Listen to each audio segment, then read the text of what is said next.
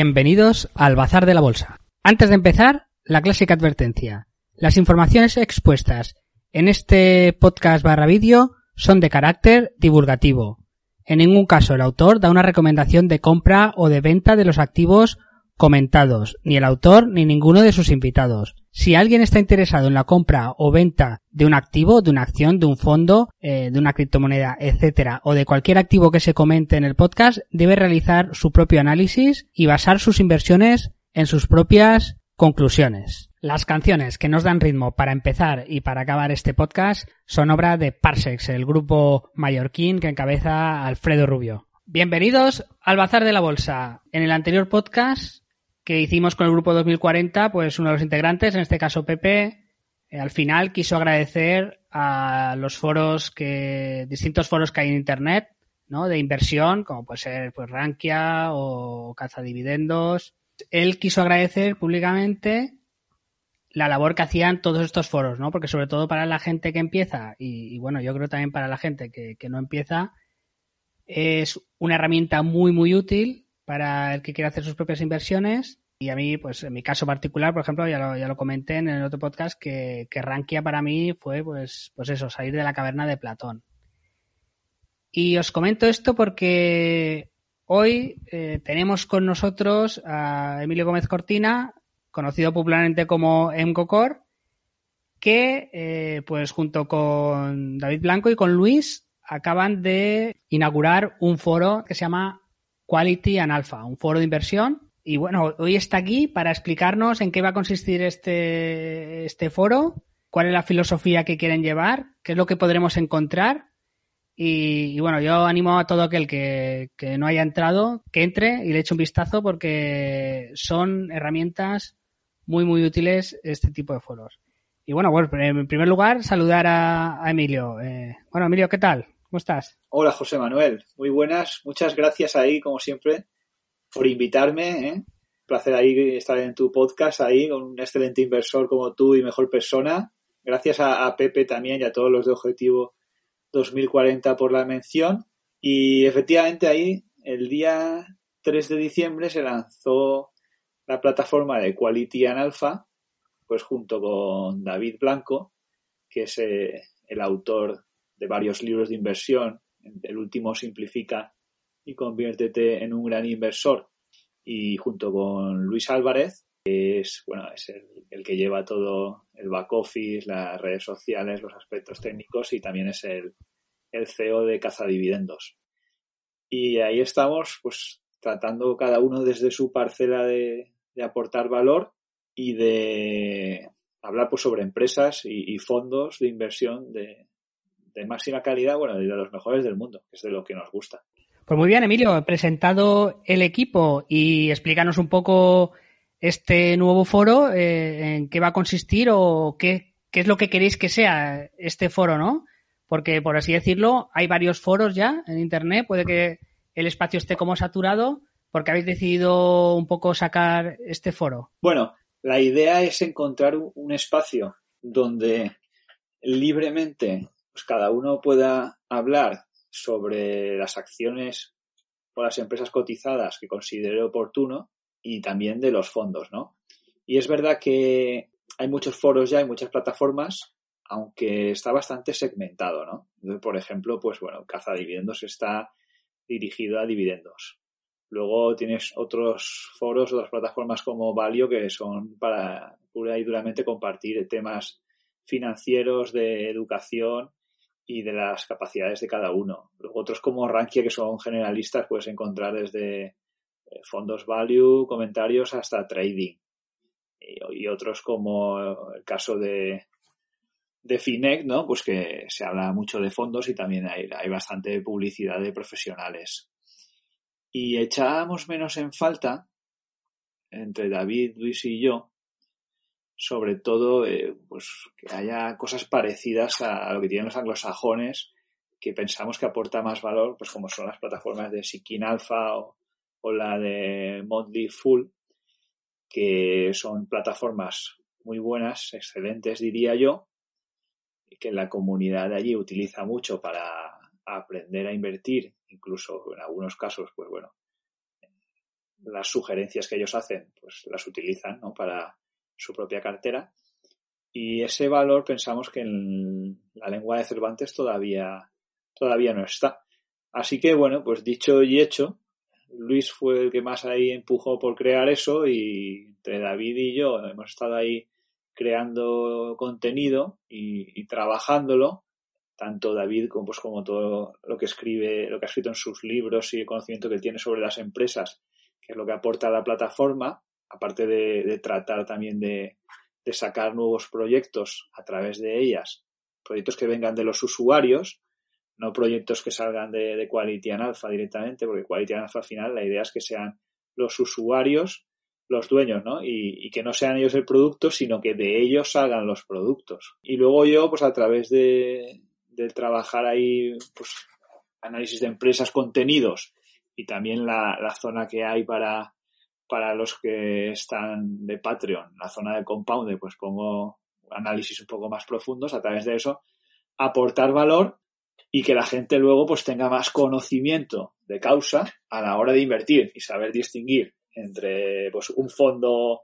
que sea bueno y que invierta en, buenas empresas o con una buena filosofía y otro que sea malo y que le vaya a hacer rendimientos negativos o, inferiores al mercado durante pues durante mucho tiempo, ¿no? Que ese es uno de los grandes problemas que hay en España, ¿no? La, falta de cultura financiera y los sesgos mentales que, se han introducido a lo largo de los años. La es que a mí una cosa que me ha gustado bastante es que vais al grano y, se habla mucho de las empresas, ¿no? Y, un poco se intenta profundizar y hacer un análisis un poco más serio de, cada empresa, que eso la verdad es que, es lo que llama mucha atención, por ejemplo, en plataformas que has comentado como eh, Seeking Alpha o, o Multifull Money. Y las que yo creo que ahí sí que se puede, se puede aportar valor, ¿no? Y de hecho, incluso, por ejemplo, ahora en los podcasts que comentábamos, yo muchos podcasts, incluso en mí a veces, porque ahora ya llevo una recha de unos cuantos, que no profundizamos eh, en empresas, ¿no? En análisis de empresas y,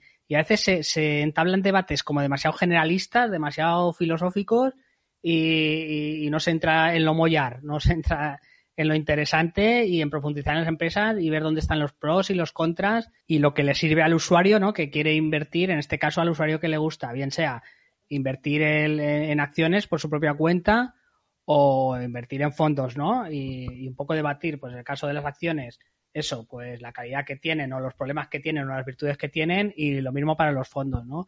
Yo creo que por ahí sí que podéis abrir una vía en el mercado de los foros, por así decirlo, y, y haceros un nombre, porque eso a veces se echa, se echa un poco de menos.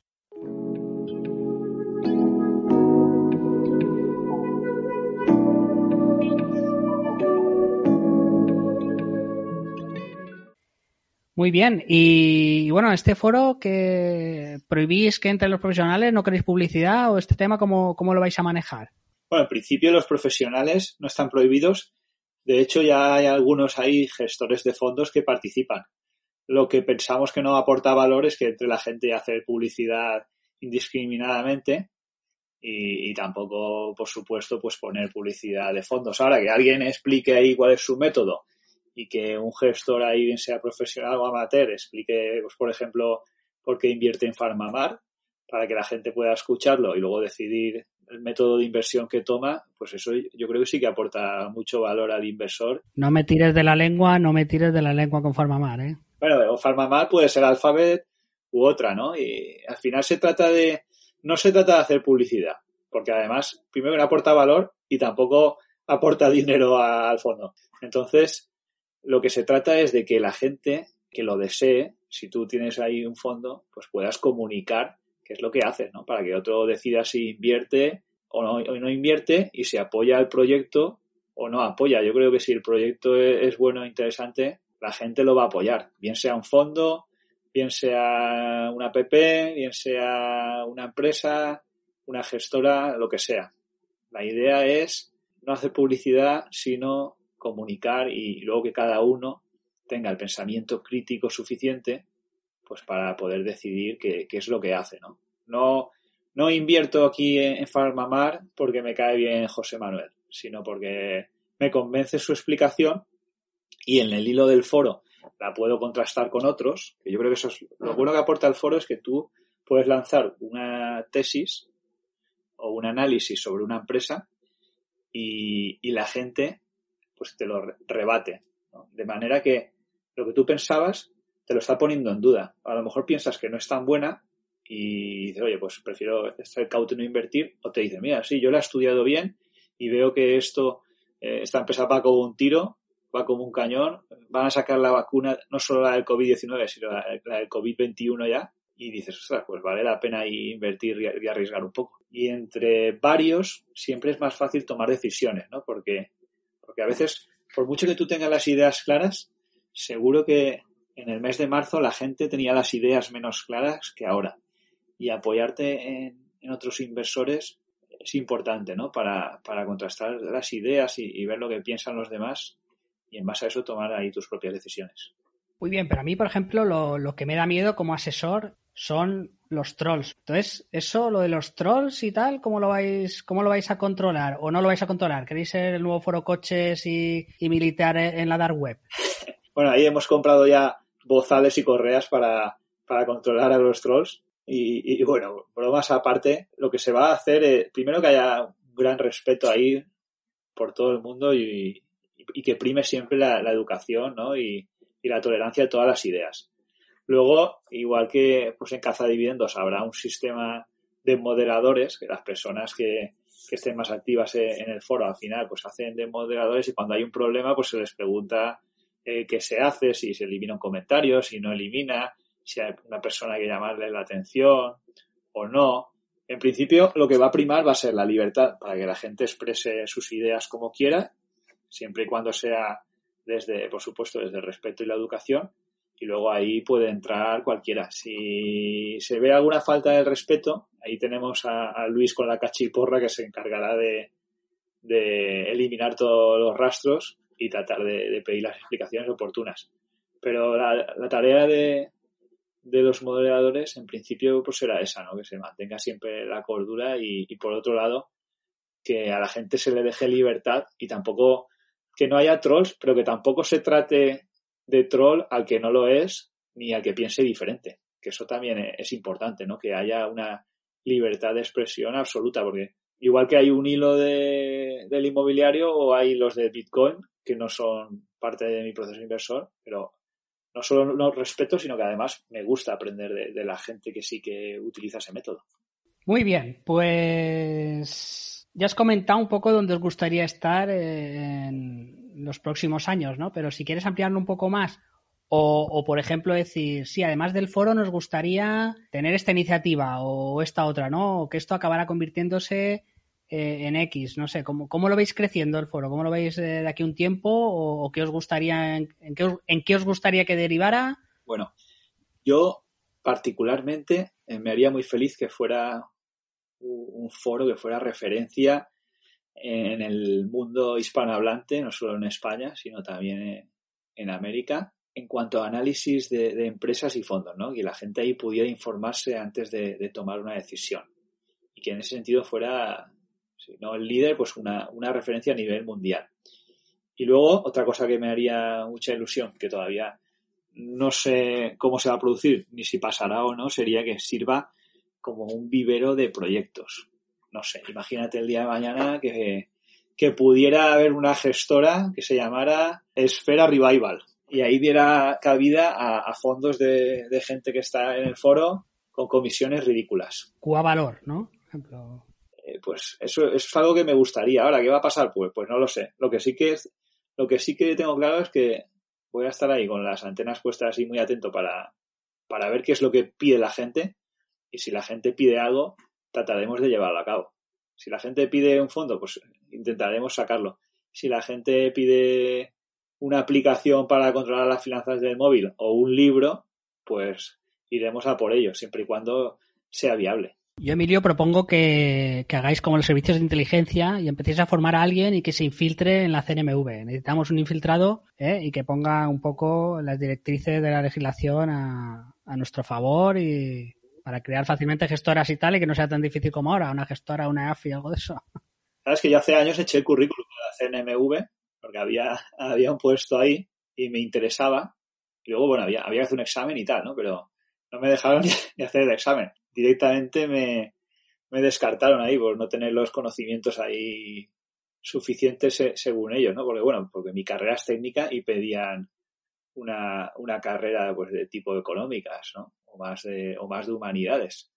Pero me hubiera gustado estar ahí, aunque probablemente si hubiera entrado, seguro que hay más política que, que meritocracia y tampoco podría haber hecho nada más que papeles. Pero me hubiera gustado estar ahí, ¿no? También, también se comentó que se la, se la querían poner ahí a, alguien de Podemos en la, en la CNMV. Hubiera sido ahí divertido poner ahí a un comunista en, el Zoom de capitalismo. Sí, sí, es que estaría, estaría bueno. Hay que recordar que Emilio, ¿dónde estuviste exactamente en Repsol? ¿Qué era? Era en, era representante de los accionistas minoritarios, ¿no? Sí, estuve en el comité consultivo, que es el comité que representa a los accionistas minoritarios frente al, al consejo de dirección, al consejo de administración, perdón, y al comité de dirección de la, de la compañía, sí ahí, estuve, la verdad que fue. El peso a la CNMV no le pareció, no le pareció interesante, se ve en el currículum, pero sí que fue una experiencia, una experiencia muy mm. buena, ¿no?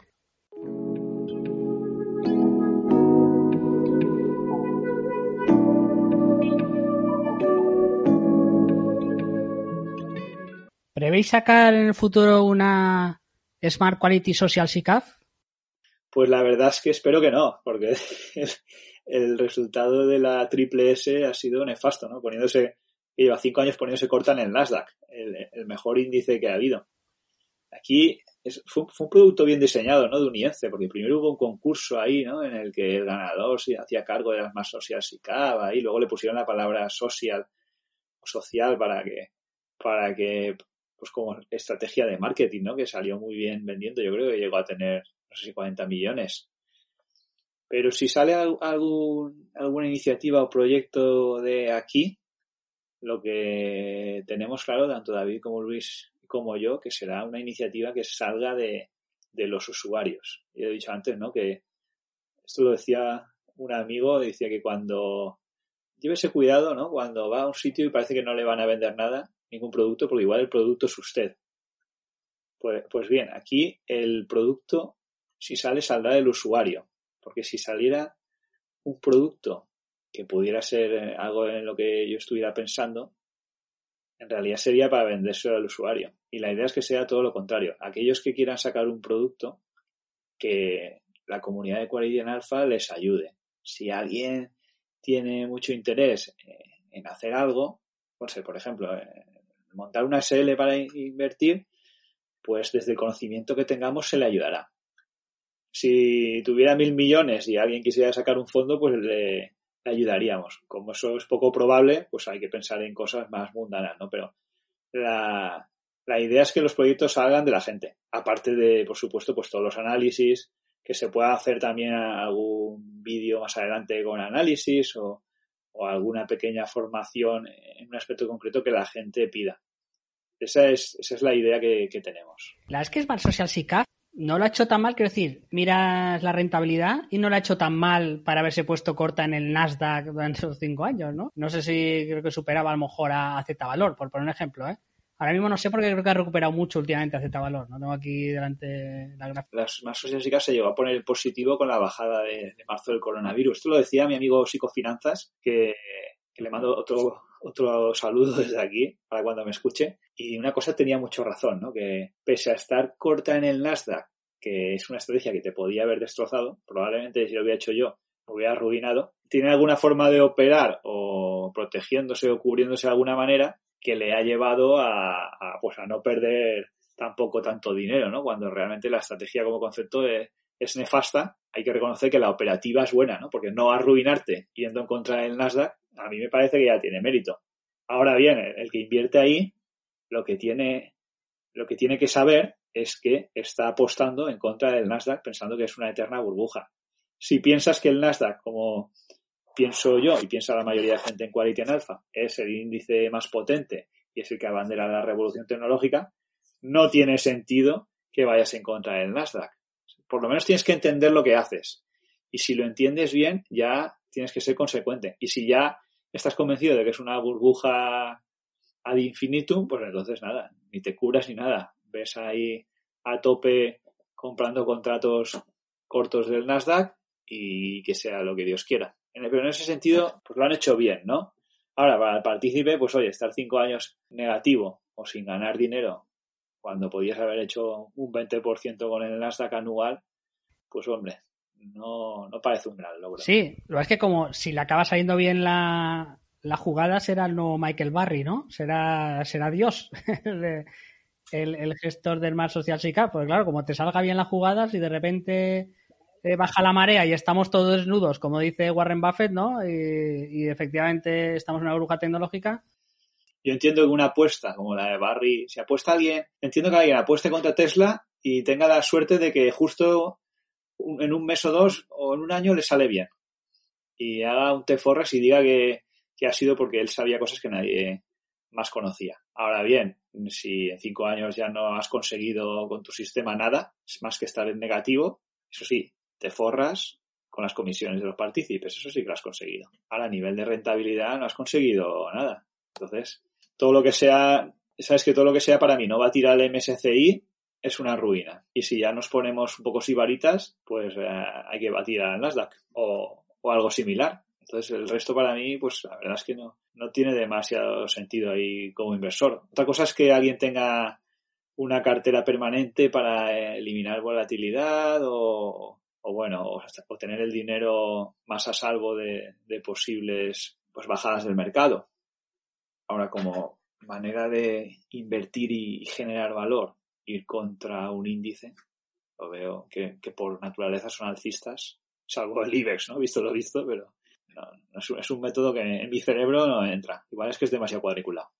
Yo las que uniense me metí un poco al final. ¿Y, qué pasó con, ese foro? ¿Uniense es la actual Finet o por qué desapareció? ¿Tú lo sabes eso? Bueno, no desapareció, se vendió a Finet y ya está. Uniense sí era. Ah, fue una venta a Finet, vale, vale, es que no, no sabía. Se vendió a Finet, lo vendieron los dueños a Finet y ya está, y se transformó en una, plataforma que es Finet para dar cabida a gestores, asesores y fondos y, ya está. Y, y ahí, pues, luego cuando cuando Uniense cambia a Fine, pues entonces es cuando surgieron también otras iniciativas de la gente un poco que se había quedado colgado en Uniense. Pero bueno, era, una iniciativa y la verdad que, que, muy interesante, ¿no? Sí, sí, no, está muy bien. Yo creo que era casi la máxima competidora de Rankia en su día, ¿no? Sí, sí, aunque, aunque Rankia ya es otra cosa, ¿no? Porque es un foro ya con tanto, con tanto movimiento, tanta información y está tan extendido incluso fuera de España que ya es, es como una, una especie de, de, Wikipedia de las finanzas eh, inmensa que hay de todo, ¿no? Yo te encuentras igual desde análisis de fondos value hasta de empresas o cursos de trading. Sí, sí, eso es un gigante, la verdad es que es un gigante. De hecho, Rankia creo que tiene más de 50 personas ya empleadas, ¿no? Trabajando ahí eh, detrás de la pantalla. Que ya, la verdad es que tiene para el sector lo difícil que es monetizar tiene un mérito increíble, ¿no? Crear una empresa sostenible y contratar gente y, aportar valor, la verdad es que yo con ser la décima parte ya sería feliz. Sí, una cosa que está sorprendiendo hoy en día un poco en el universo startup es, es un poco Valencia, ¿no? Como, como startup, como, como ciudad donde hay bastante startup, el movimiento de, por así decirlo, startup, que de esto sabe mucho Mariano Angulo, que tiene otro podcast que se llama FinPix, eh, de no financieros, y, un poco está sorprendiendo Valencia. Eh, de hecho, también, aparte de las startups, se están viendo empresas, ¿no? aquí poniendo, a poner la sede social. Y también, lo último que leí, que mucho, mucho, mucha gente eh, que viene a teletrabajar, ¿no? A, la comunidad valenciana y a, Valencia, porque aquí pues hay mejor clima y condiciones y como hoy en día hay mucha gente que, que teletrabaja, pues prefiere vivir aquí que a lo mejor en Londres. Es un ecosistema interesante y uno de los componentes pues ha sido, ha sido Rankia en este caso, ¿no? Tiene sentido porque la ciudad no es excesivamente cara como Madrid o Barcelona. Luego, no sé si sabes que es la ciudad con más Erasmus de toda Europa. entre la Politécnica y la Universidad de Valencia, yo creo que es donde más Erasmus hay. Vamos, por lo menos cuando yo estudiaba era donde más Erasmus había de, de toda Europa, ¿no? Pues porque la gente dice, eh, pues, pues, me voy a España, ahí pues bueno, los extranjeros, mejor, un clima más templado, sol, playa, si acaso estudio un poco, vivo mejor, los alquileres son más económicos, aunque han subido últimamente, como han subido también en la gran capital, pues continúan siendo, pues a lo mejor, no sé, un 20 o un 30% más económicos. y es una ciudad que tampoco tienes luego, por ejemplo, problemas de tráfico.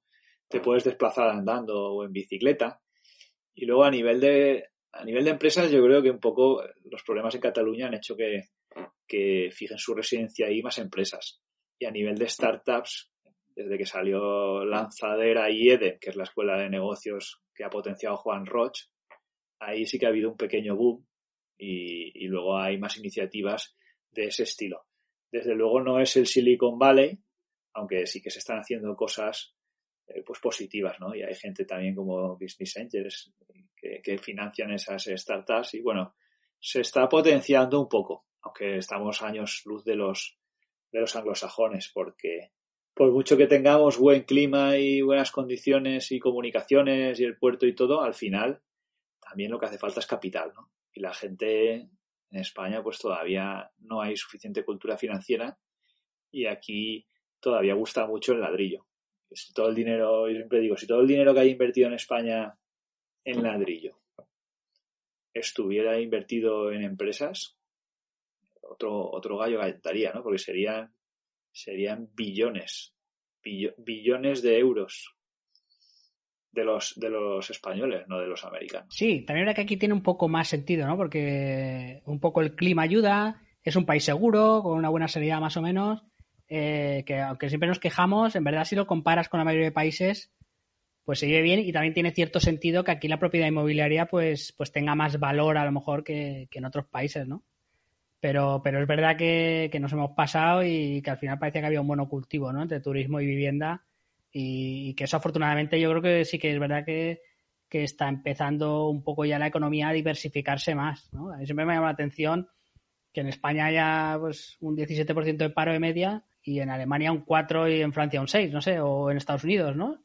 Y es un poco también porque tiene la economía más diversificada y bueno, luego también habría que ver las métricas y los datos porque, porque a lo mejor aquí somos demasiado honestos y en Alemania y tal pues hacer un poco de trampas, no lo sé. Pero bueno, igual nos estamos desviando un poco del tema. Eh, sí, bueno, el tema de la inversión, pues creo que está en España aproximadamente, temas financieros, activos financieros, debe estar en torno como a un billón de, euros y de los cuales igual la mitad están en, depósitos ¿eh? en el banco o productos de ahora mismo de, renta fija que no te dan nada. En cambio, eh, en, el ladrillo perfectamente puedes tener cuatro veces más activos. Entonces, claro, imagínate que a eso se le diera la vuelta podrías tener un, índice IBEX que sería más potente que, más potente que el DAX. Ahora, la cultura tampoco pues, se puede cambiar, ¿no? Y, nosotros, como inversores, lo que tenemos que hacer es, si la cultura acompaña y luego, por supuesto, también el tema de impositivo para las empresas y el clima que se, aquí se, o el caldo de cultivo que haya, invertiremos. Si no, pues hay que ir a Suiza, a Dinamarca o a Estados Unidos, pues se invierte allí, porque esto al final, pues bueno, se trata de, la inversión es para ganar dinero, ¿eh? no, no es para, para pasarlo bien ni, ni, pasar el rato. De hecho, los hilos que hacemos, si tratan de ser técnicos o estar más enfocados, no nos gusta hablar de Sexo Los Ángeles porque nos gusta hablar sobre, no sé, sobre Disney. Oye, Disney está cara, está barata, pues oye, a menos de 100 dólares parecía, parecía que estaba barata. Y efectivamente el tiempo le ha la razón. Y eso es lo que tratamos entre todos aquí en Quality Alpha de, de decir, ¿no? Oye, no sé, pues eh, Iberdrola, pues, pues no sé, no hemos hablado de ella pues, porque no nos parece interesante, pero Disney nos parece interesante y ahora hay otras que, que, luego comentaremos alguna, ¿no? Que, son las que están en, boca de, todo el foro y van como un tiro. La verdad es que ahora mismo hay unas cuantas que van como un tiro. Por ejemplo, bueno, un hilo que tenéis en el foro, eh, Tesla. ¿Qué te parece lo que está haciendo Elon Musk? Porque a mí Elon Musk, independientemente de que se arruine con Tesla, que parece que no, o con SpaceX, que parece que tampoco, o, con Solar City, eh, lo que ha hecho, vamos, es que para mí está a nivel de, a lo mejor la analogía no es la adecuada, pero de, Newton o de Einstein, porque, vamos, que lo que ha hecho, vamos, es que no tiene parangón, o sea, darle la vuelta a la industria eh, de lanzamientos espaciales, darle la vuelta a la industria de los coches, de estar dándole la vuelta a la industria de energías renovables, pues... De las tuneladoras, ¿no lo viste? Bueno, además sí, Boring Company, Hyperloop y cosas que se me olvidan, pero es que no sé, es que a mí eso me parece tan increíble, es que no... Hostia, porque es verdad que la suerte te ha de pillar trabajando, ¿no? Eso de que de que te pille la suerte sin estar trabajando, sin haber puesto empeño, pues mira, los milagros ocurren desde luego, pero pero, pero claro, es que es impresionante. O sea, yo lo que ha hecho, independientemente de que, de que, de que Tesla económicamente salga mal, ¿no? Eh, yo, es que eso no, no, sé cómo lo ha hecho, la verdad, o porque coordinar todo eso, no sé, es, es, yo creo que se estudiará durante décadas o años o, lo que sea, ¿no? Porque es impresionante. La verdad es que a mí es una cosa que me, que me sigue asombrando mucho. A mí la verdad es que me, me, fascina también, ¿no? Y, y, cada vez que sacan una innovación un cohete o algo de eso, me encanta ver y, leer todo lo que sale y ver los vídeos de los lanzamientos porque es, asombroso, ¿no? Luego del tema del coche eléctrico que no, no sabes el día de mañana si será eléctrico, será hidrógeno, cómo será. El caso es que él ya se aventuró ahí a, sacar algo que cambiaba todo el mercado, ¿no? Y luego lo ha convertido en una empresa que, que es la más grande del mundo de la, de la automoción, dependientemente de que fracase o no, desde luego que un éxito así lo firmaría hasta donde ha llegado, lo firmaría absolutamente cualquier, cualquier ser humano. Sí, sí, es que el éxito ya, ya lo ha conseguido, ¿no? O sea, luego puede ser que la empresa vaya mal económicamente, eso no lo sé, ¿no? Pero, o sea, lo que ha hecho ya para mí es que, joder, dice, como hay mentes así, ¿no? Eh, muy bien. Y bueno, eh, entiendo que tenéis un departamento de Data Analytics gigante, ¿no? Tenéis ahí un data center ahí en Cullera que ocupa creo que dos edificios, ¿no? Bueno, ¿qué, métricas molonas habéis sacado del foro? Ahí nuestro Chief Informatical Officer, Luis, eh, estuvo negociando con la NASA y con, y con el sistema de inteligencia de Palantir para analizar todo el Big Data. Bueno, al final... Porque Jim Simmons ya, Jim Simmons ha quedado un poco, un poco caduco. Ya la tecnología es un poco... nos va a vosotros ya. Está caduco completamente. Nosotros ahora hemos contratado el servicio de Big Data y esto, y esto no es broma con Amazon con Amazon Web Services. ¿Eso es en serio, sí? Sí, bueno, ahí, ahí los servicios de la nube, en algún sitio tiene que estar ahí colocada toda la información ahí que, se nutre del foro, que cada vez es más, ¿no? Y al final tendrá un volumen considerable. Y, bueno, luego el resto de aspectos técnicos que no me lo sé. Para eso tenemos ahí a un magnífico CIO. En, en tema de estadísticas o de métricas sí que te puedo decir que, por ejemplo, habiendo salido el día 3, que a día de hoy pues ha pasado poco más de una semana. Ya tenemos más de 400 usuarios. Luego hay más de 1000 posts en, esta semana en concreto. Y, se han creado 230 hilos, que la mayoría pues son de sobre empresas y, fondos. La idea es que eso vaya creciendo y luego sobre esas empresas y fondos pues cada vez haya más información para que cuando alguien quiera invertir en una se pueda leer todo el hilo y lo tenga pues con lo más interesante que hay, además traducido al español y lo que ha hecho la gente, cómo le ha ido y cómo no le ha ido. Y luego a, lo interesante también es que a toro pasado veremos, ostras, pues mira, yo invertí ahí mil euros en un fondo que se llama Caldi y ahora tengo 10 millones. Y, la gente podrá ver ese, ese tras récord de, todo lo que se ha hecho y, y, lo que han conseguido los foreros. Te has quedado corto, pero sí, nos podría pasar. Seguro de pasar. Bueno, pues yo creo que nada mejor que un ejemplo para el que no conozca el foro, el que no haya entrado. Pues a mí me gustaría comentar algún hilo, alguno de los posts que se han puesto en el foro, pues eso, para que la gente un poco conozca que es un poco lo que se debate o qué es lo que puede encontrar en el foro, si te parece. Bueno, te puedo comentar eh, los que más éxito han tenido, cuáles son, y luego si quieres comentamos el caso de la limonada, que le llamamos cariñosamente, que es la empresa que está ahora más de moda y es el, el hilo que más, que más comentarios ha tenido, ¿no? Eso en cuanto, en cuanto a empresas. Luego también hay otros que han tenido mucho éxito, como el caso de, Roku, Square.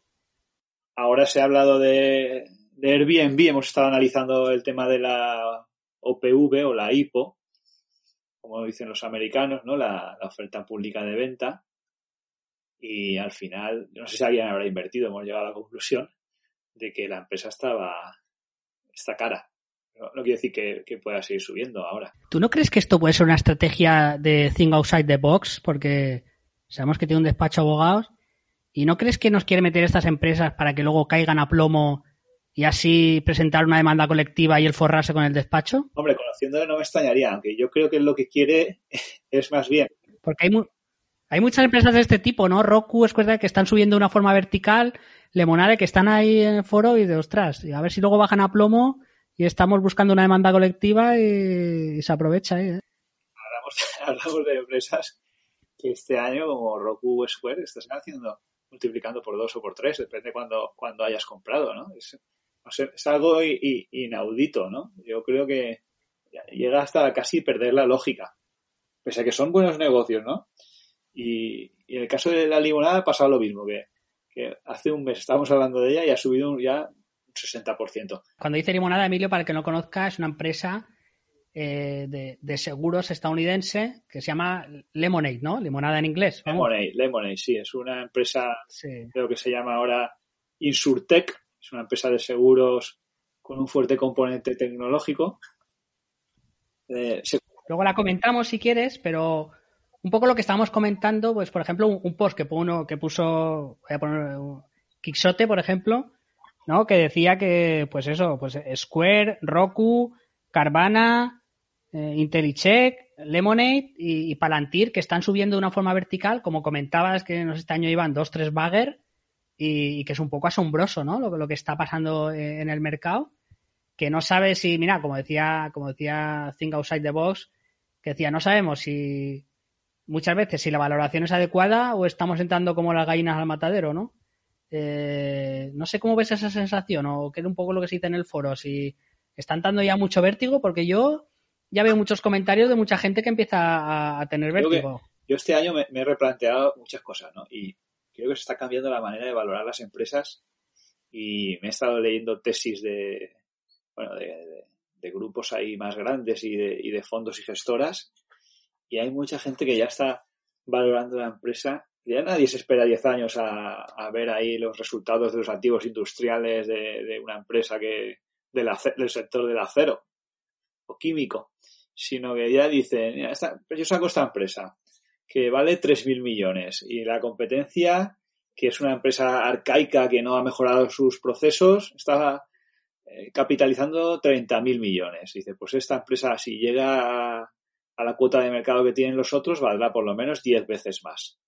Y como hay dinero en el mercado a base de que los bancos centrales están inyectando todo lo que pueden y más, no hay alternativas porque la renta fija pues está con tipos negativos o cero, depende del país. Solo te queda o el ladrillo, que en España pues sigue gustando, aunque en otros países pues ya la gente se compra una o dos viviendas juego mucho. Entonces están gente inyectando más dinero en bolsa y con unas expectativas también yo creo que demasiado grandes. Por ejemplo, el caso de Airbnb, que no sé si has mirado. Sí, que además, además se, ha perdona, se ha viralizado un vídeo que están entrevistando al CEO de Airbnb eh, el, día, el día que salió el IPO, ¿no? Que fue hace dos días, creo. Y claro, le están diciendo, le están diciendo en directo cómo va la cotización y el tío pues alucina, ¿no? Diciendo, ostras, diciendo, digo, no. La, cara, la cara está diciendo, esto no tiene ningún sentido, ¿no? Incluso en Tesla Elon Musk no se dijo una vez que no pagaría ese precio por la empresa, una vez también, hace, hace un tiempo, cuando a lo mejor estaba a la mitad de que ahora. Esto nos dice una cosa clara, que yo creo que la gente tiene que reflexionar, ¿no? Porque hay mucha historia sobre el PER y, y mucho, y mucho, mucho ruido, ¿no? Al final, una empresa que está súper reconocida como Airbnb, que una marca con mucho prestigio y tal, aunque todavía no gana dinero, creciendo, que vende, vende un tercio de lo de Booking, que ya es mucho. Entonces se valora entre 40 o 50 dólares la acción, ¿no? No sé si se hablaban de, de 30 billones.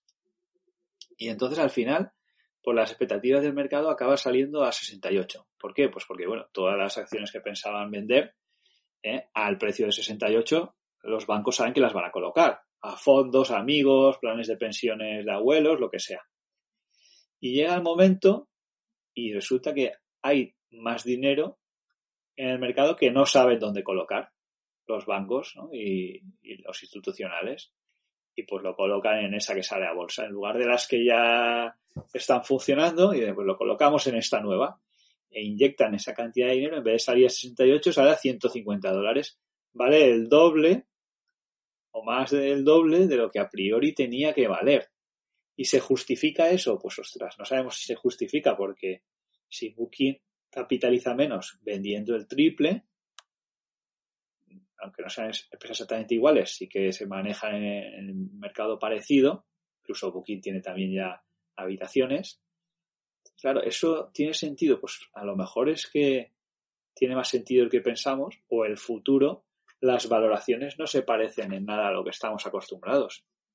Entonces, hay por un lado hay que ser cauto y por otro lado, el que quiera hacer dinero, pues también tiene que ser valiente, ¿no? Es una disonancia esa importante. Mira, ese hilo no lo he visto en el foro, ¿no? Es el de decir, están los, los fondos y los ETFs indexados un poco eh, distorsionando el mercado, ¿no? Que, hay un debate ahí que mucha gente dice, oye, no, al final son los activos los que, los, quiero decir, los inversores activos, los gestores activos los que ponen el precio. Pero claro, por ejemplo, como decía Margarita Said, el de Koala Capital SICAF o el de Appending Value, decía, hombre, ya, pero que haya un flujo tan grande de compradores o vendedores, también siguiendo al gestor activo, eso tiene que influir, todo ese flujo. Y lo que estabas comentando un poco en los bancos centrales, que no sabemos hasta qué punto está siendo una droga, ¿no? Y, tenemos un mercado yonki, por así decirlo. Entonces, es verdad que hay que ir con pies de plomo, pero a la vez te puedes perder. Yo lo veo José Manuel, igual que eh, a final en el 96, ¿no? Eh, ¿Tú comprarías un piso en España? Con una Imagínate que el banco tuviera 10 hipotecas en vez de una. Sabiendo lo que sabes ahora, lo que iba a venir después, del 96 al 2008. Y, en el 2008, yo estaba, en 2007, yo estaba trabajando en Castellón, eh, en Ferrovial. Ahí se hicieron unos edificios donde está el centro comercial La Salera y ya se veía que eso era un burbujón increíble porque se estaban construyendo edificios. No sé, que costaban 60, se vendían por 240. Se vendían, no, se ponían a la venta porque no se vendía ni uno, porque no había mercado para eso. Entonces, ¿hubiera invertido en el 96? Sí. ¿Hubiera invertido en 2007? Pues no, ya no hubiera invertido porque eso estaba inflado. Ahora, en el 96, los precios subieron tanto. Y era una burbuja, no era una burbuja, era que en España había más dinero, las hipotecas se alargaron en el plazo, se le dio más dinero a la gente, invirtió en vivienda. ¿Qué pasa ahora? Pues que si inyectan más dinero y suben las valoraciones y lo que antes era un PER 15 ahora es un PER 40, ¿tiene sentido eso para un inversor? Pues eso es lo que cada uno tiene que, que pensar. O prefiero, claro, si quiero tener Disney a un PER de 5, pues entonces no voy a invertir nunca.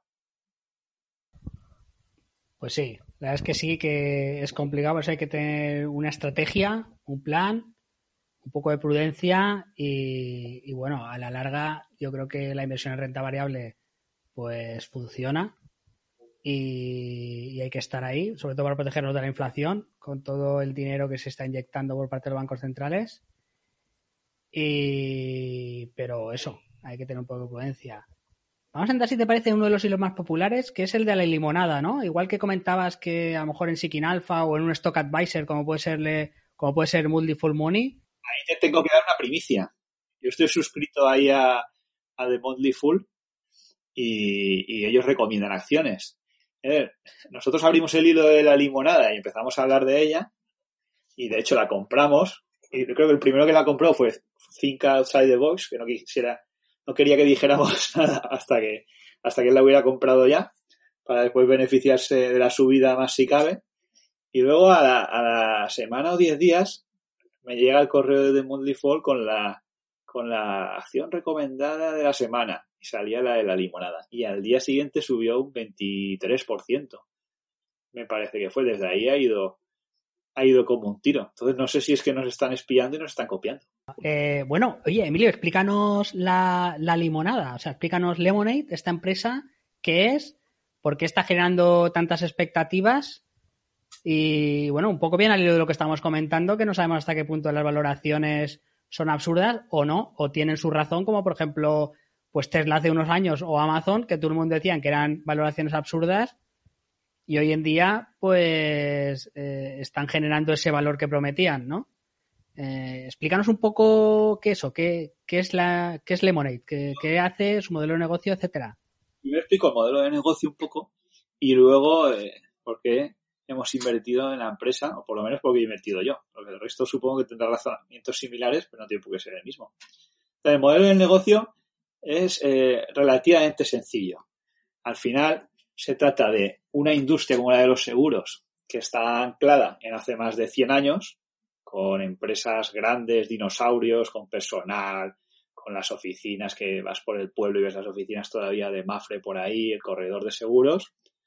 Se trata de cambiar eso y hacerlo pues, a través de una aplicación del móvil, pues con el mínimo personal posible, que sea más económico y más sencillo. Eso es un poco la idea de Limonada. Ellos tienen una aplicación, están centrados ahora sobre todo en gente joven de 20, 30 años, que contrata un seguro de, del hogar, pues para un piso compartido o, un, apartamento que tiene alquilado, con la idea de ir creciendo conforme esta gente, estos clientes, van cambiando a un piso más grande, a una casa más grande, van creciendo las primas, aparte de que luego pues irán incorporando eh, más tipos de seguro, no solo el del hogar.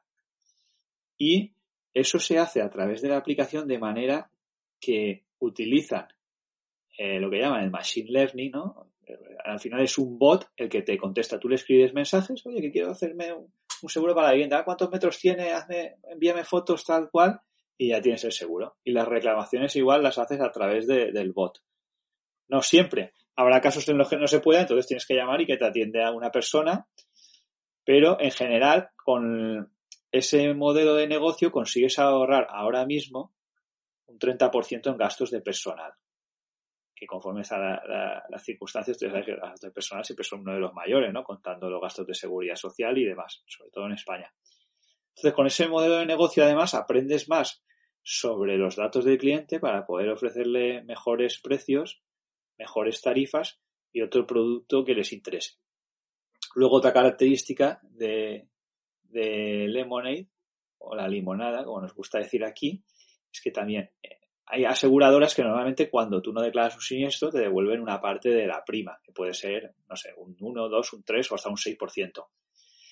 Esa parte de la prima, en el caso de Lemonade, tú la destinas a una organización sin ánimo de lucro o a un fin caritativo que tú designas en cuando la contratas. Cuando la contratas, tú dices, pues yo quiero donar eh, a Caritas. Entonces, eso hace que la gente, si tiene un siniestro que se, le rompe una tubería y la puede arreglar él, pues en lugar de llamar al seguro, a lo mejor la arregla para que ese dinero vaya a la, causa que ha decidido.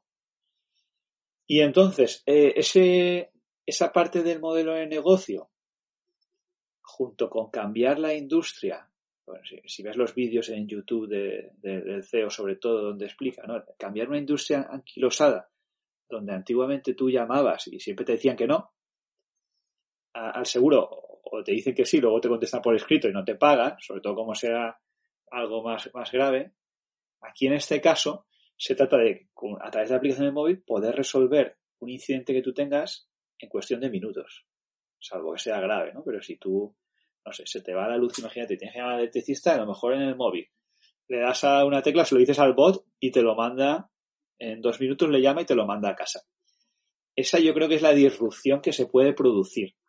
Y si ese tipo de compañías pueden llegar a alcanzar una cuota de mercado similar a las que tienen aseguradoras, pues si empezó cotizando en 3 billones, 3 billones americanos, que serían 3.000 millones europeos, ahora está en 5.000, bueno, ha habido subidas y bajadas en bolsa, ¿no? Ahora últimamente está en tendencia alcista, pues pensamos que, oye, si vale 3.000 y alcanza una cuota de mercado relevante, ¿por qué no va a valer 30.000 millones? Aunque ahora no se justifique ese precio, ¿no? Pero si consiguen realmente cambiar el panorama, que es muy complicado, lo normal es que no lo consigan y se quede en una compañía, pues normal. Ahora, si lo consiguen y sabiendo que el CEO tiene una visión ahí bastante correcta de los negocios y que luego además detrás tienes empresas como la gestora esta escocesa Bailey GeForce y tienes a SoftBank también inyectando pasta detrás, si esto se decide a que el negocio vaya hacia arriba, pues puede capitalizar 10 veces incluso, ¿por qué no? A lo mejor hasta 100 veces más, ¿no? Dentro de, de 10 o 20 años. Y ese es un poco eh, el análisis de, de la limonada aparte luego pues de, ratios financieros que también, como tienen ese modelo más técnico y menos personal, son mejores que el resto de, la industria, ¿no? Muy bien, pues después de la exposición que ha hecho Emilio, pues uno podría pensar, bueno, pues voy a meter ahí todo mi dinero, voy a pedirle dinero a mi suegra también y voy a meter ahí el dinero todo a la limonada, ¿no? Pero claro, ahí está la utilidad de los foros como por ejemplo Quality Alpha, que te metes y entonces hay gente pues que también dice eh, los peligros que tiene una inversión de este tipo, ¿no? Pues por ejemplo, en este caso una empresa de seguros, pero al final lo que está haciendo es aplicar un algoritmo, ¿no? Un data analytics, ¿no? Analizando los datos y que un algoritmo decida si se paga la prima o no, o si coge a este cliente o no. Que tampoco parece, entre comillas, muy, muy novedoso, ¿no? Porque no, porque eso no lo está haciendo pues American International Group, ¿no? Por, por ejemplo. Sí que, hay. Pero eh, esto es la historia de siempre, ¿no? Eh, Blockbuster también sacó una, un negocio de streaming. ¿Por qué no salen tan rápido esas compañías, los elefantes, ¿no? Pues porque no tienen esa capacidad, ¿no? Algunas, como mutuas, sí que están sacando iniciativas parecidas. Ahora, nunca tienen la flexibilidad de adaptarse tan rápido a los cambios. Y el negocio no es tan tanto como la parte tecnológica, que, la verdad es que las demás todavía no lo tienen, y, los corredores de seguro en España todavía estarán, y las oficinas con 12 personas, pero el cambio está en que a ti se te estropea un fusible de la luz o un diferencial, y tú le puedes dar al móvil y en una hora tengas ahí al electricista, ¿no? Para cambiarlo. Y que le digas al del seguro, oye, que son 50 euros, eh, se me ha roto esto, y te lo abonen a, los 10 minutos. Yo creo que ahí está el cambio. Ahí está el cambio en que hay una compañía que, se preocupe por el cliente, no como hasta ahora, que tienes ahí un incidente y llamas, no, envíeme esto, envíeme esto otro, no sé qué, y al final acabas agotado de pelear con tu propia compañía de seguros y te acabas cambiando o acabas eh, pues por dejarlo por imposible, ¿no? Y todo el que haya tenido algún siniestro creo que sabe ahí de, lo que hablo. Y el que no lo haya tenido, pues mejor que no lo tenga, porque ya verá cómo tratan de no pagarle. Sí, la verdad es que eh, el progreso eh, es, impresionante, ¿no? Pero, por ejemplo, eh, podríamos coger aquí otro comentario de, de Quisote también, que es un poco tiquismiquis por lo que estoy viendo, ¿no? Pero, pues, por ejemplo, pues preguntas que plantea, así luego cada inversor, pues, pues puede tomar sus decisiones y caer en cosas que a lo mejor pues no se haya preguntado, ¿no? Que en este caso pues poner acento en dos cosas. Primero, eh, hay que decir que la limonada en cuanto a contabilidad pues está quemando dinero a unos niveles pues parecidos a los de Tesla en su día, ¿no? Que está quemando ahí un montón de dinero, está perdiendo dinero con, con las primas. Entonces, pues, pues, por ejemplo, Quixote en este caso se pregunta, oye, eh, ¿están fabricando ventas, no?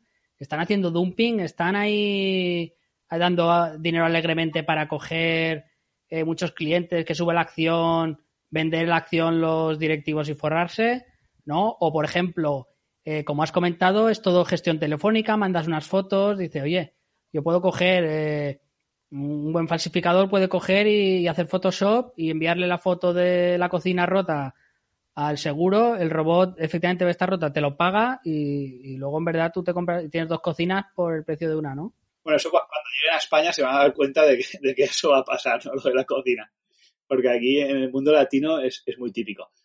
A ver, yo, la empresa lógicamente está en una fase que está invirtiendo a tope en marketing, no solo para coger clientes, sino para abrir nuevos mercados. De hecho, ahora han empezado a trabajar en Francia. Entonces, no es que pierdan dinero con, las primas, porque de hecho el ratio combinado, que es lo que mide la eficiencia, es mejor que el de la, que el de la competencia. Y se habla de ratios que yo no sé si será, se podrá llegar a conseguir. Para que te hagas una idea, si tú empatas y, no ganas ni pierdes dinero, sería un ratio de 100%, ¿no? Empresas como Markel, que son las mejores del mundo, pues están en ratios del 95%. Ellos hablan de que con el Machine Learning podrían llegar a conseguir ratios del 65% de eficiencia. cuanto más bajo es mejor. Si eso se produce, que hay que ser consciente que es poco probable, pero si eso se produce, el cambio será tan grande gracias a la tecnología que, que, probablemente esas valoraciones estén justificadas, ¿no? Y, y la empresa, pues si no gana dinero es porque lo está invirtiendo todo en marketing, que es algo eh, de, lo, de lo más normal, ¿no? Eh, en estas circunstancias. ¿Hay riesgos? Hombre, pues sí, pues eh, el riesgo es grande. Por eso es, es una empresa de alto crecimiento, porque igual que sube un día un 23, te puede bajar otro un 50. Ahora, el modelo de negocio de los que yo he visto, José Manuel, en, en los últimos 20 años, te puedo asegurar que lo pondría eh, entre los 10 mejores. ¿eh? Y mira que, he visto negocios y empresas ahí por el mundo. Otra cosa es que detrás hay algo que no sepa o alguien quiera forrarse o, o hay alguna haya más inversión en marketing que, en realidad que también es posible.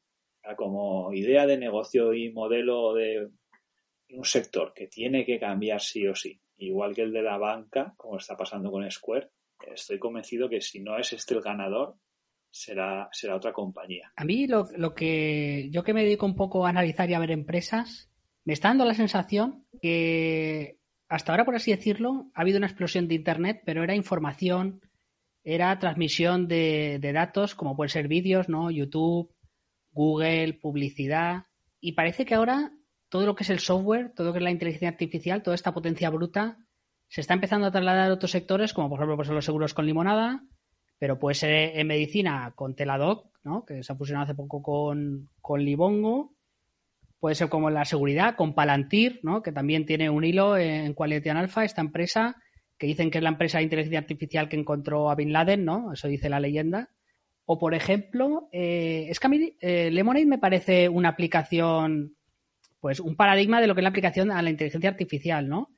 Y, por ejemplo, otras empresas eh, que me parece interesante, comenta David Blanco también en el foro, como, como Xerox, que aplican la inteligencia artificial al pago de impuestos, ¿no? Imaginemos ahora, pues que para pagar impuestos, pues rellenamos unos formularios, los dejamos, pues hay unos funcionarios a lo mejor que lo analizan, te ponen, oye, pues todo esto, todo este, toda esta burocracia y, peso administrativo se podría hacer, eh, como está haciendo el Monada con los seguros, pues los estados lo podrían hacer con inteligencia artificial. Y al final la inteligencia artificial lo que va a hacer es aportar un montón de administrativos, de ingenieros, de profesionales, de, médicos incluso, eh, gratis, ¿no? Por así decirlo, lo que cueste la energía de, mantener los centros de datos y los servidores va a aportar trabajadores gratis y así los humanos podremos dedicarnos a cosas más productivas, ¿no? Y eh, ir a la playa. Ir a la playa. Para lo mejor ir a la playa eh, es más. Hay cierta gente que es más productivo que esté en la playa que no esté por ahí trabajando y liando cosas que, lo que hace es enredar. fíjate que lo con la, revolución industrial, ¿no? Que al final, pues bueno, pues si hacían falta eh, 100 personas para manufacturar un producto, con la maquinaria se conseguía que en vez de 100 fueran 10. Eso pasaba con una maquinaria pesada. Ahora está pasando eso con lo que son trabajos de tipo administrativo o, de tipo más técnico, que a lo mejor hacían falta 10 eh, personas pensando en elaborar ahí los impuestos cada tres meses y luego el día de mañana en vez de 10 es una. Eso permitirá que la gente pueda trabajar en otras cosas. Hombre, a lo mejor lo que permite, y no es descabellado, es que la gente trabaje menos horas. Por ejemplo, que trabaje solo por las mañanas o que cada uno sea más libre, si estuviera bien gestionado por, por los sistemas, ¿no? por los políticos, estoy convencido de que al final se podría conseguir que la sociedad prácticamente con muy poco trabajo disponga de más tiempo libre y se genere más capital para vivir mejor. Lo que pasa es que luego ya entran muchos otros factores, ¿no? Como por ejemplo, una de las cosas que nunca he entendido, por ejemplo en España, que cuando cuando voy a Dinamarca siempre me lo pregunto, ahí tú allí eh, entras en el metro o en el tranvía y, te sientas como si fueras en la parte de conductor, pero no hay conductor, pues es una es un, coche o, como se maldice vagón, todo acristalado y tú vas viendo como si fueras en tu coche conduciendo, pero sin volante ni nada, lógicamente. Y aquí eh, todos los metros y tranvías van con conductor. cuando son automáticos, entonces, ¿qué sentido tiene que esté ahí? Pues bueno, hay un tema de, sindicatos y, laboral, ¿no? Que no permite que, esos vehículos vayan sin, esas personas. Ahora, esas personas, ¿qué trabajo hacen? Pues estar sentados y, darle al botón de emergencia si hace falta. Probablemente en el futuro hayan más casos de, de ese tipo, ¿no? Incluso podría pasar con el coche autónomo. Sí, está claro. Hoy eh, pues he hecho una de las labores que más nos gusta a los hombres, que es de, hacer taxista de, nuestras mujeres, ¿no? Y, bueno, me, ha tocado esperar un rato y en ese rato he estado escuchando un podcast que es el de Coffee Break, ¿no?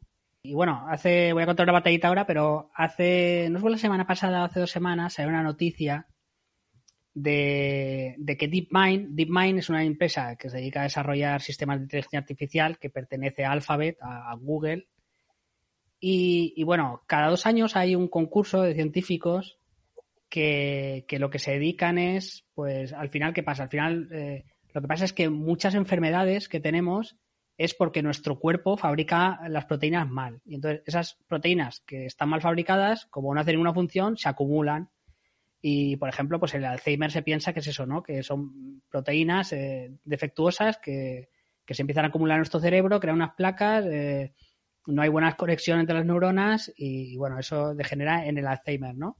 Y, ¿qué pasa? Al final, una proteína, por así decirlo, pues es escoger pues, varios átomos, unirlos, ¿no? En este caso, cadenas de aminoácidos y unirlos de forma lineal, una tras otra, ¿no? Eh, el ARN que ha leído el ADN va formando las proteínas y conforme vas uniendo una molécula con otros aminoácidos, pues se van plegando, por así decirlo. Y al final se crea una estructura, pues en 3D, súper complicada, con muchas moléculas, eh, indescifrable de una forma muy rara, y eso acaba siendo la proteína, ¿no?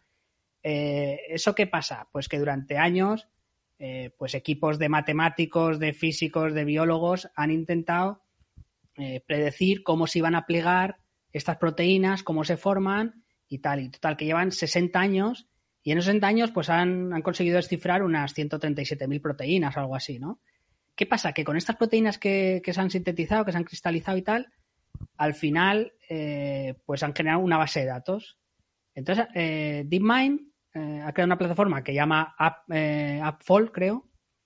no, AlphaFold, AlphaFold, ¿no? De, Fold de plegarse en inglés. Y, entonces, este científico que, se dedica a eso, ¿no? A, intentar predecir cómo se plegan las proteínas y que, que fue uno de los que fue a este concurso y tal, pues claro, cuenta que, bueno, salió de su casa y dijo a su mujer, bueno, me voy al trabajo, tal.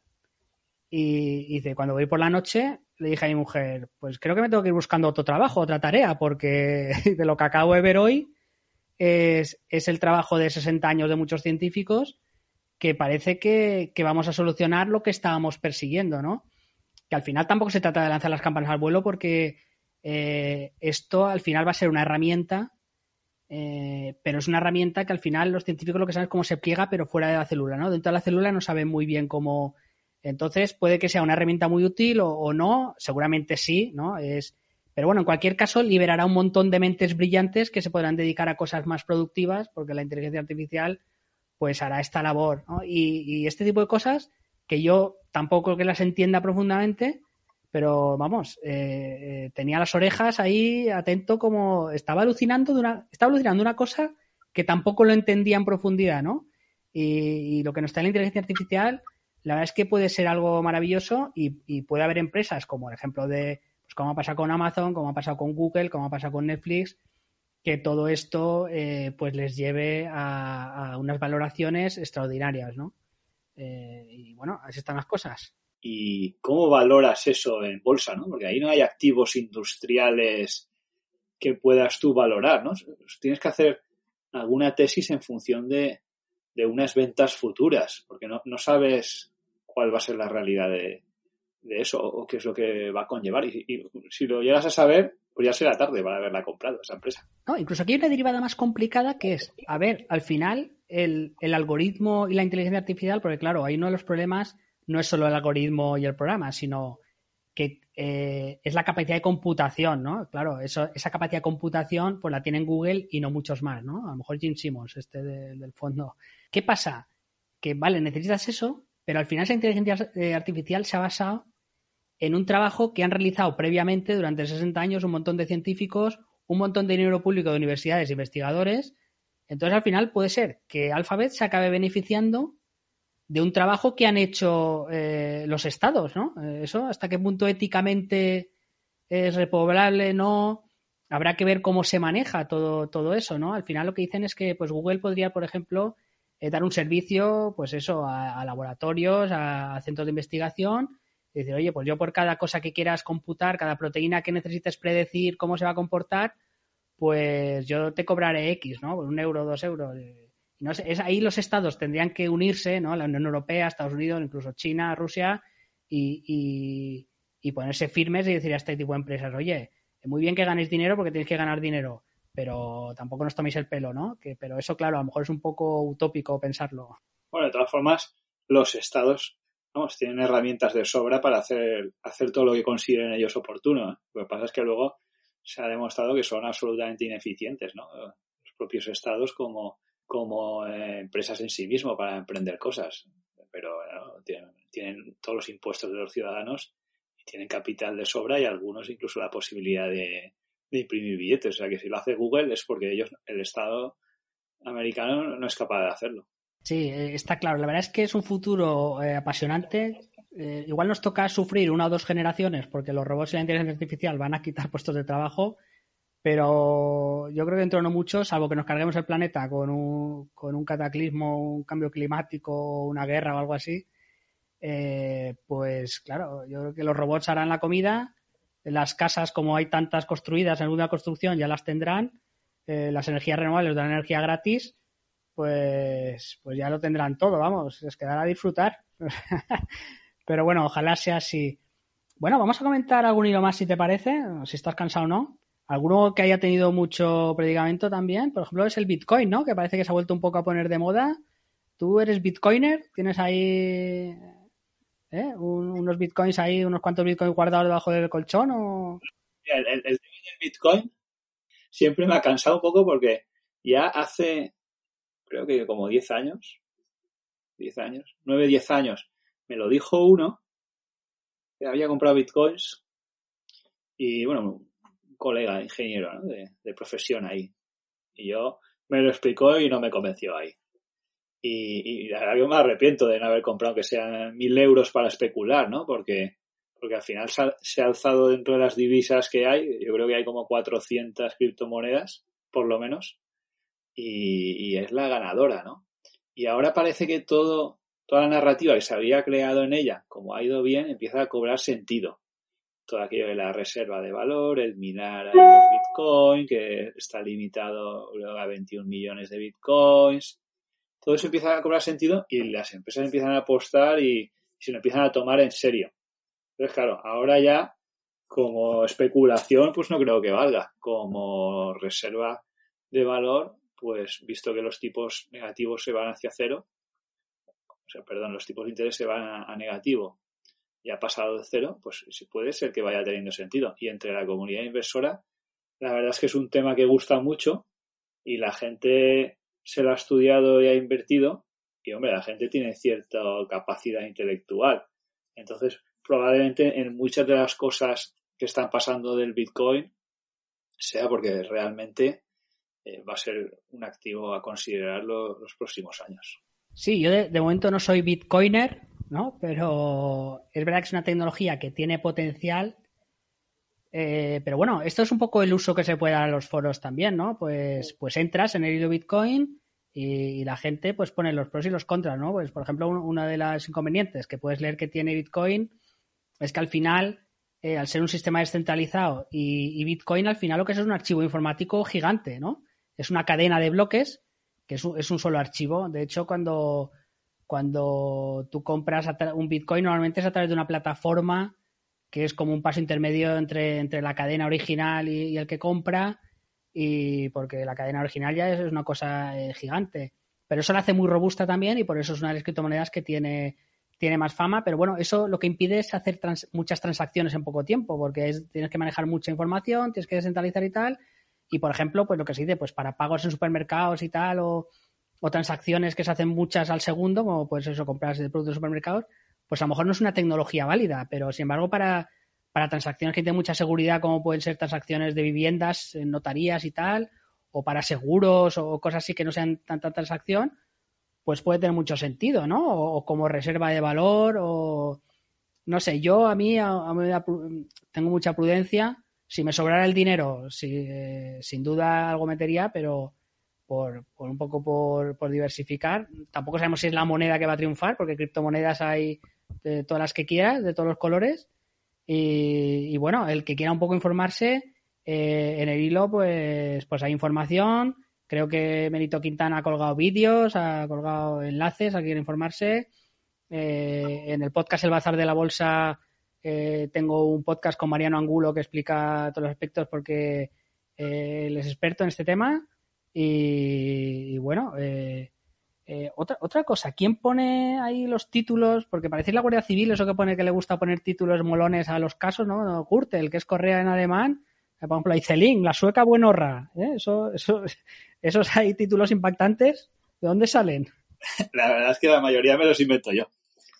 De, los títulos. Lo sabía. Me gusta que tengan un poco de, gracia ahí. ¿eh? Esto, la vida hay que tomársela con humor y con filosofía, ¿no? la inversión y, y todo. Yo tenía un jefe que, se tomaba siempre las cosas y los problemas con, con muy buen humor, ¿no?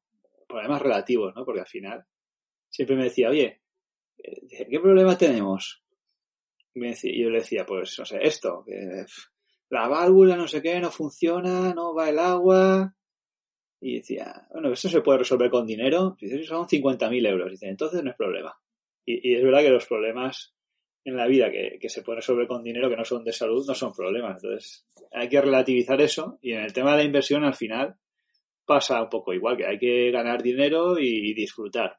Y si en algún caso te equivocas, que lo bueno, lo bueno de la inversión es que te equivocas mucho y tienes la capacidad de, de reflexionar, ¿no? de, de levantarte y, y, volver a invertir en, otra cosa o hacerlo de otra manera y acertar, ¿no? Y siempre puedes estar ahí reinventándote. Entonces te lo tienes que tomar con filosofía y, con humor también. Oye, ¿te has equivocado con Telefónica? Pues estás equivocado, mira, yo qué sé, por lo menos ha, habido muchos españoles que han podido trabajar ahí gracias a los accionistas durante muchos años también. Ojo que Telefónica no ha dicho una última palabra, ¿eh? Ahí está Payete, que igual ahora nos sorprende. Yo leí una entrevista hace dos años y yo digo, ostras, pues yo lo vi centrado y como diciendo, sabe sabe de lo que está hablando eh, y hablaba mucho, pues, esto de, de, la inteligencia artificial, de los datos, de la importancia.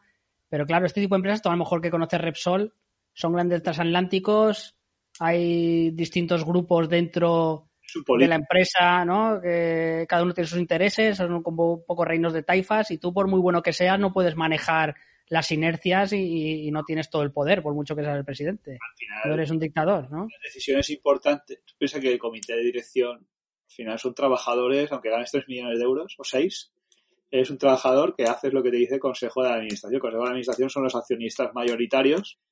Ahora, yo, de payete, con todo mi respeto, lo que nunca he entendido es cómo un tío que, no sé, tendrá su familia, sus hijos, tienes que dirigir una multinacional que está en tropecientos países, viajar. Y coño, encima te da tiempo a hacer maratones y todo. Si yo, que soy aquí un batado con dos niñas, no tengo tiempo, hay días que ni de ducharme. ¿Cómo se puede tantas cosas y dirigir una empresa, una empresa tan grande, no? Pero bueno, yo creo que es una empresa que, está tan funcionariada que no tiene ya ni remedio.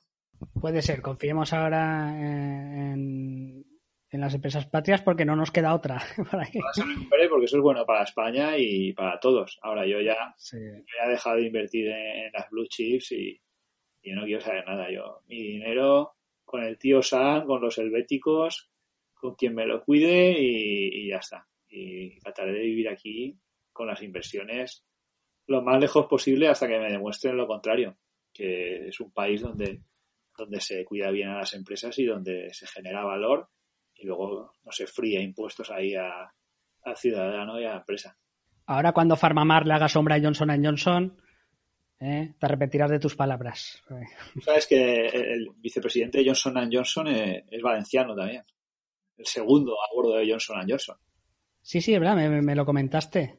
Eh... Joaquín Duato se, se, llama, ¿no? Hay, muy buenos, hay muy buenos directivos también en España. Lo malo es que se tienen que ir a vivir a otro país para que se les valore. Tú imagínate una persona así que estuviera dirigiendo Farmamar. Hmm. Pues oye, eso y que le dejaran trabajar, que esa es otra historia de la que un día haremos otro podcast. Coges a un tío así de, bueno, lo pones ahí de presidente o de CEO y le, dejas que trabaje. Y ojo, eh, a saber esa empresa, ríete tú de, Johnson Johnson dónde podría llegar. Porque Johnson Johnson es una gran empresa ahora, ya tiene poco margen de crecimiento. Farmamar tiene todo el mundo para, para conquistar. Es que el marisco dificulta las interconexiones neuronales. La horchata y la paella, eso sí que chuta bien. Por eso Joaquín Duato pues ha llegado donde ha llegado. El marisco y, la, y, la farina también. y la farina también, es verdad. Eh, un hilo que ahora, mira, estoy viendo, estoy en el foro, Disney. ¿Qué piensas de Disney, no? Porque Disney es una empresa que para él se ha juntado la tormenta perfecta, está en pérdidas, los parques cerrados o la gente con miedo, bueno, creo que ha abierto alguno ya. Eh, las plataformas como Netflix, por haciendo una competencia brutal. Yo, por ejemplo, mis hijos eh, cada semana ven unos dibujos diferentes. O sea, es que no tienen. No es como antes que, Disney tenía una especie de monopolio en, en, en, lo que era la distracción infantil, no me sale la palabra ahora, ¿no? Eh, entretenimiento. Entretenimiento, ¿no? En, el media, que se dice. En los personajes, las marcas. Y, sin embargo, eh, pues está como un tiro en bolsa, ¿no? Son cosas que he ostras, es que, claro, es, normal que, muchos inversores estemos con mucha prudencia o un poco asustados o diciendo esto no tiene sentido. O, como Airbus, por ejemplo, ¿no? Que, que Airbus está ya cerca de los 100 euros, cuando Airbus, por, por mucho que en el futuro vaya bien, eh, pues ha tenido unas pérdidas muy grandes y, tardará, el negocio tardará en recuperarse y tardará en ser lo que fue y tendrá que pagar todo lo que ha perdido estos años, ¿no? Eh, lo, mismo podríamos decir con Disney. ¿Qué, qué, piensas de Disney, por ejemplo, ¿no? Por poner un ejemplo. Bueno, yo con Disney, yo creo que hablé, no sé si fue en marzo o en abril, con Antonio Hidalgo de Málaga Value, me decía, ¿qué piensas de Disney? Y yo le decía, Antonio, yo la veo en 200 dólares. ¿Qué quieres que te diga? ¿Por qué? Porque es una empresa, si, si me voy a la definición de mode o de magia, sé que empresa tiene más magia que Disney, ¿no? Y independientemente de que haya perdido algunas cosas o haya cambiado modelos de negocio y ahora pues tengas ahí hasta la guerra de la galaxia y Darth Vader y el fútbol, ahora pues sigue teniendo unos clásicos con una magia y, y, crea unos personajes, no sé, como los de Frozen, por ejemplo, unos personajes que ha creado y eso dentro de 30 años va, van a seguir ahí. Eso es muy difícil de replicar, por lo tanto, ese punto juega a, su favor. Luego, el tema de, claro, que estuviera en máximos históricos, independientemente de lo que ha pasado justo hoy, ¿no? Que me parece que ha subido como, no sé si un 10 o un 15%. Independientemente de eso, que estuviera en máximos, conforme están los parques cerrados y los cruceros también de Disney, que también le generan unos pingües beneficios. Todo aquel que tenga hijos y haya mirado lo que cuesta un crucero de Disney alguna vez lo sabrá. ¿Los cines también cerrados? También cerrados, con lo cual... O a medio gas, vamos. Con los cines no puedes facturar por ahí. El caso es que el mercado está descontando que siempre te descuenta normalmente a seis meses vista, ¿no? Está descontando que a seis meses vista está todo abierto y, y volviendo a funcionar a la normalidad. Luego, lo que ha pasado con Disney Plus, que ellos habían previsto, Disney había previsto, claro, ahora es verdad que en la plataforma hay poco contenido, que los niños cambian mucho de ver, aunque bueno, mis hijas, por ejemplo, Monstruos S.A. la han visto 57 veces, pero quieren más contenido y se les ha criticado por eso y de hecho hoy han dicho que iban a sacar por lo menos seis series nuevas más. Pero el contenido de Disney Plus y el número de usuarios que habían previsto para 2024, habían hecho una previsión de 60 millones de usuarios, para 2024 y ahora mismo están en 80 millones. Hay que decir que, que han pulverizado todos los registros que esperaban en cuanto a clientes de Disney Plus. Son conscientes de que no tienen el contenido de Netflix. Ahora tienen la capacidad de, hacerlo y lo lógico es que vayan mejorando ahí, incluso que pues, incluyan ahí otras plataformas, como en Estados Unidos tienen la SPN, pueden incluir el fútbol, y tiene las herramientas para ser el gigante mundial del entretenimiento. Entonces, eh, si eso se produce, pues a ver, no va a ser una limonada que se pueda multiplicar por, por 100, porque pues, sería todo el mercado. Ahora que es una buena empresa y con unos buenos números, pues sí. ¿Que está a un precio adecuado? Pues no lo sé. Lo que sí que tengo claro es que cuando estaba a menos de 90 dólares hace unos meses, era una muy buena opción. Ahora ya, si ya está en torno a 170, pues probablemente ya se vaya acercando más a, su justiprecio. También es verdad que con esa magia son empresas que siempre son capaces ahí de, sorprenderte. Luego también estuvo unos años, cuatro o cinco años prácticamente plana, ¿no? Y luego repuntó. Esto a veces pasa con estas empresas. Tienen así unos años no muy buenos y de repente pues, te sacan la plataforma esta de streaming que no tenía ningún misterio porque ya tenía Netflix y otros competidores y de repente aprovechan todo el nombre que tienen y la marca, que es lo más difícil de construir al final en una empresa, la marca y la reputación, para pues ese lanzamiento convertirlo en, un tiro, ¿no?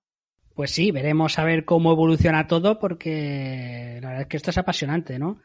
Y sobre todo para los frikis que nos gusta ver los modelos de negocio, cómo evolucionan, qué problemas tienen, cómo se sobreponen o cómo acaban cayendo. Y, bueno, la verdad es que es muy interesante.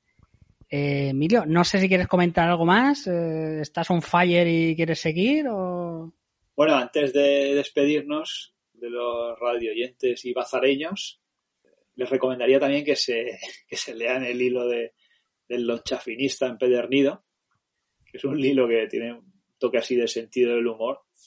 Y además hay muy buenos consejos pues para ahorrar desde la factura de la luz hasta el roscón de reyes o varias cosas que, que la gente del foro va, va compartiendo y que al final tiene mucho sentido porque sin ahorro, sin ingresos no hay ahorro. Y sin ahorro no hay inversión. Y sin inversión no hay libertad. Sí, la verdad es que lo recomiendo. Estás creando una, una filosofía. De hecho, eso, hay mucha gente que está dejando el estoicismo y se está pasando al lonchafinismo. eh... igual es más motivado por la crisis o por los ERTE que motivado por, un estilo de vida y más, más lonchafinista, ¿no? Aunque, aunque el lonchafinismo en verdad es es un poco estoicismo, deriva del estoicismo. Es, llevado, al extremo, aunque, aunque la sociedad normalmente te lleva al hedonismo ¿no? y, y, al carpe diem de disfrutar el día a día y gastar hasta el último centavo y no solo eso, contento con eso, sino hipotecarte y pedir un préstamo para comprar tu coche mejor. Eso es todo lo ¿Tú ¿Crees que saldremos de la crisis así, con ganas de gastar y emborracharnos y, quemarlo todo y, saldremos ahí y volverá el, el amor libre y, los hippies y vive la vida y, carpe diem o qué? O, no? ¿Nos haremos más responsables y, seremos nórdicos? No, no, eso no va a pasar. Eso no va a pasar. En el mundo latino la gente siempre quiere gastar, beber y, pasarlo bien. Y eso, eso no va a cambiar. No nos vamos a hacer nórdicos ahí jamás. Eso, lo tengo yo bien claro, por lo menos en un par o tres de generaciones. Luego ya no sé lo que pasará si, se nos mezclamos demasiado con las suecas que vienen a venido. Pero en general, el latino le gusta salir y te hablo de, España, Grecia, Italia y, toda Latinoamérica pasa igual. Y eso, eso va a ser muy difícil que cambie. Y en cuanto se pueda, la gente sale. Yo veo gente a lo mejor que, que, se ha quedado sin trabajo y la veo todo el día en el bar y digo, ostras, yo si no tengo trabajo, lo último que hago es ir al bar ahí. No me gasto ni en fumar, por supuesto, ni, ni, ni en café, ni, ni me pido ni una copa. Haría al revés. Cuando tuviera pingües beneficios, pues gastaría un poco. Pero la cultura va la gente salir y, y beber, no sé, y vivir. No sé si para olvidarse o porque simplemente es el propio estilo de vida. Sí, a mí me a veces eh, en los bares, en las terrazas, ver mucha gente sola. Está tomando algo ahí, la cerveza solo no sé, no sé qué placer le ven, pero, pero bueno, o sea, encantado de que, de que se mueva la economía, no, no tengo ningún problema. Me parece muy bien. Bueno, eh, pues después de hablar de lo más importante, que es el lonchafinismo, eh, nada, eh, despedirnos. Muchas gracias, Emilio, por, por venir aquí. Aquí tenéis un poco vuestra casa. Hemos dado un repaso a, a, varios hilos del foro, a acciones. A mí me gusta de este foro eso, que, que se habla de acciones, que se intenta profundizar, que la gente aporta material didáctico y, nada, oye, pues, pues mucha suerte y nos vemos en este foro. Muchas gracias, José Manuel, a todos los bazareños de la bolsa, a todos los qualities. Y bueno, nos hemos equivocado porque hemos puesto lo más importante que es el chafinismo al final, en vez del primero. Ahora, como da para tanto y el hilo se retroalimenta, pues en un futuro podemos hacer un podcast solo de, del chafinismo y así le enseñamos a la gente hasta cómo cambiar la suela de las zapatillas para que te duren 20 años como, como Sí, luego seguro que tienes discípulos que se rebelan, ¿no? Y montan, lo que hablábamos otro día, alguna secta que, eso, que promueva lo de repelar el hueso, el jamón y todo eso. y pues lo más importante es la tapa de los yogures, sobre todo cuando tienes hijos. la repelas y le das el Pues sí. Bueno, Emilio, muchas gracias por, por venir al hacer la bolsa. Un abrazo y que viva la limonada. Eso, muy bien. A ver, voy a darle aquí al stop. Os dejo con la banda mallorquina Parsex.